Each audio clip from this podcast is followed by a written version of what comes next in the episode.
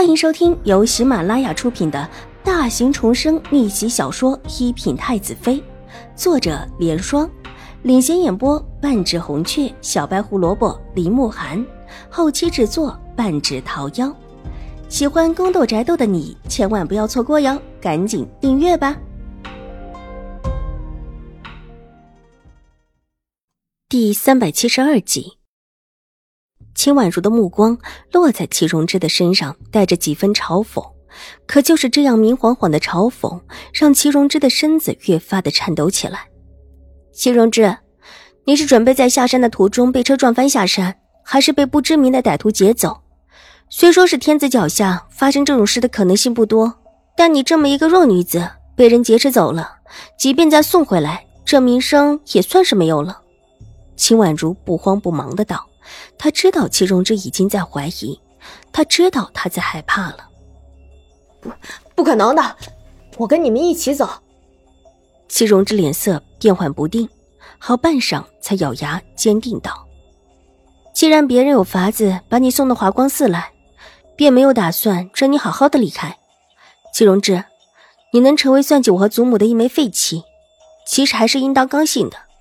毕竟往日的时候。”你没少和我生事，这如今你出了事，必然可以完美的推到我身上。秦婉如，你别说了，我都告诉你。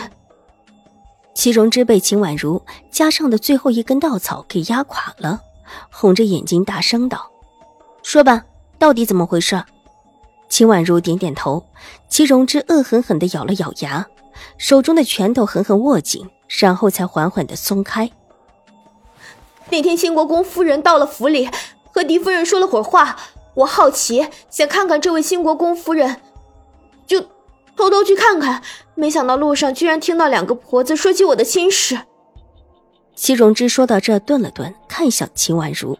秦婉如依旧低着头，仿佛是没有发现齐荣之的注视似的，依旧慢条斯理的翻看着自己手中的帕子。那两个婆子，一个是兴国公府的。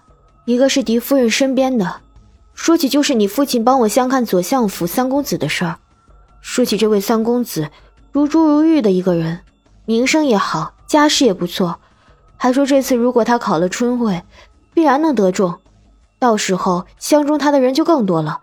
还不如早早的把人定下来，也免得他日许多人来抢。既然开了个头，齐荣之也就不再隐瞒，一五一十的道：“这事起因是个意外。”而这事又关系到齐荣之，听两个婆子称赞文三公子，齐荣之喜的是天花乱坠。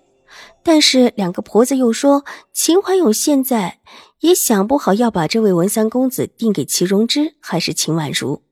虽然说齐荣之岁数大，又是秦府欠了齐府的，但是毕竟秦婉如才是他的女儿，相比起齐荣之来，当然是有亲疏远近的。而后又说到，这位文三公子正巧在华光寺上，说还可能秦婉如已经见过这位文三公子了。以秦婉如的长相，说不定已经让文三公子看上了。那到时候秦婉勇也就不用再犹豫了，把这么好的家婿留给自己的女儿就是了。纵然以后齐府问起来，也只说这事儿跟他没有关系，是文三公子自己选的。没选到齐荣之，也是怪不到别人头上。两个婆子还笑称，如果齐荣之现在知道了，马上上山，说不定还有机会。毕竟他长得也不错，而且比起秦婉如孩子的模样，对男子更有吸引力。至于法子嘛，最好就是装病，因为这位文三公子的医术听闻很精湛。所以你就直切之间想了个法子上山来了。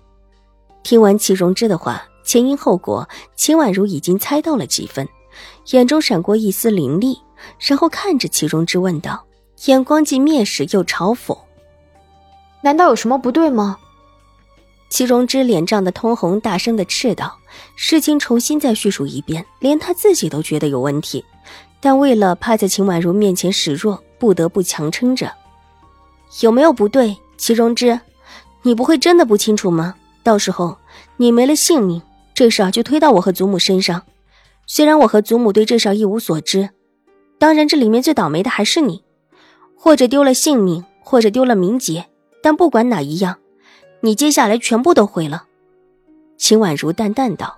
这些话一句接着一句，如同惊雷一般劈在齐荣之的身上，把他都给劈傻了，僵在那儿，脸上的红晕褪去，变得一片惨白，整个人就呆在那里。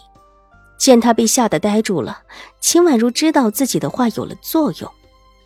到了这种时候，齐荣之，你应当知道谁想暗算你了吧？狄氏和秦玉茹，一定是他们。齐荣之的脸又青了，手中的帕子狠狠的揉成一团。你知道就好。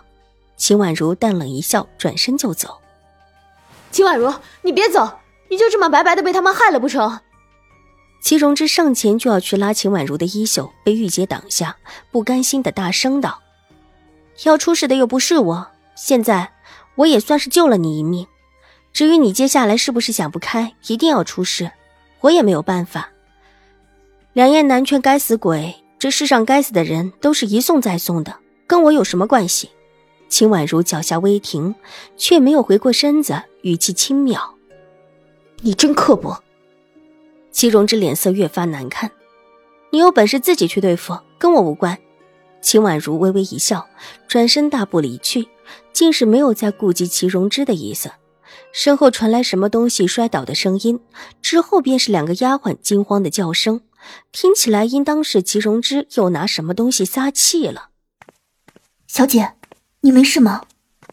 玉洁三步并作两步的追上秦婉如，小心翼翼的看了看秦婉如的脸色，低声问道。秦婉如摇了摇头，柳眉紧紧的蹙起。她现在可能肯定兴国公府和自己必然有联系，手边的帕子揉起来又放下。心里仿佛有什么在破碎，但偏偏最后一锤自己找不到敲下的地方，或者只要再一下，就可以把所有的真相完全的呈现在众人面前。只要在最着力的地方再锤一下就行了。可那个着力点在哪里呢？本集播讲完毕，下集更精彩，千万不要错过哟！